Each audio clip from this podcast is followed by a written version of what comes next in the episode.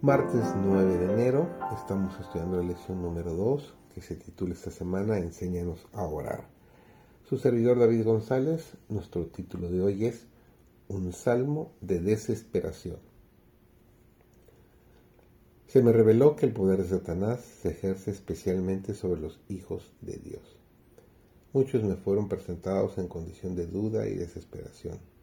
Las enfermedades del cuerpo afectan la mente. Un enemigo astuto y poderoso acompaña nuestros pasos y dedica su fuerza y habilidad a tratar de apartarnos del camino recto. Demasiado a menudo sucede que los hijos de Dios no están en guardia y por lo tanto ignoran sus designios. Satanás obra por los medios que mejor le permiten ocultarse y a menudo alcanza su objetivo.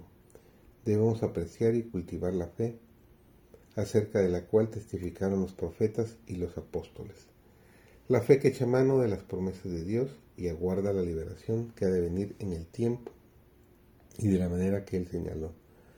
La segura palabra profética tendrá su cumplimiento final en el glorioso advenimiento de nuestro Señor y Salvador Jesucristo, como Rey de Reyes y Señor de Señores. El tiempo de espera puede parecer largo, el alma puede estar oprimida por circunstancias desalentadoras. Pueden caer al lado del camino muchos de aquellos en quienes se puso confianza, pero con el profeta que procuró alentar a Judá en un tiempo de apostasía sin parangón, declaremos con confianza, Jehová está en su santo templo, calle delante de él toda la tierra, nos dice Habacuc capítulo 2 versículo 20. Recordemos siempre el mensaje animador. Aunque la visión tardará aún por tiempo, mas al fin hablará y no mentirá. Aunque se tardare, espéralo, que sin duda vendrá no tardará, mas el justo en su fe vivirá.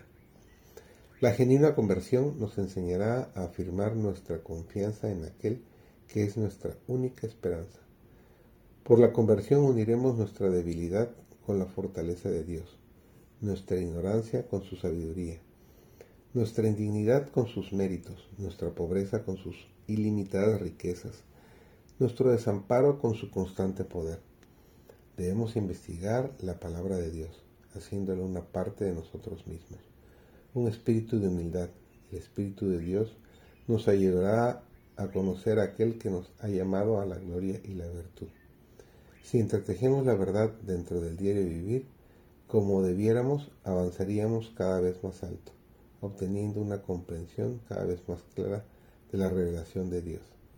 Debiéramos ensalzarlo en cantos de alabanza, por medio del salmista, Cristo declaró, en medio de la congregación te alabaré, nos dice Salmos 22, 22.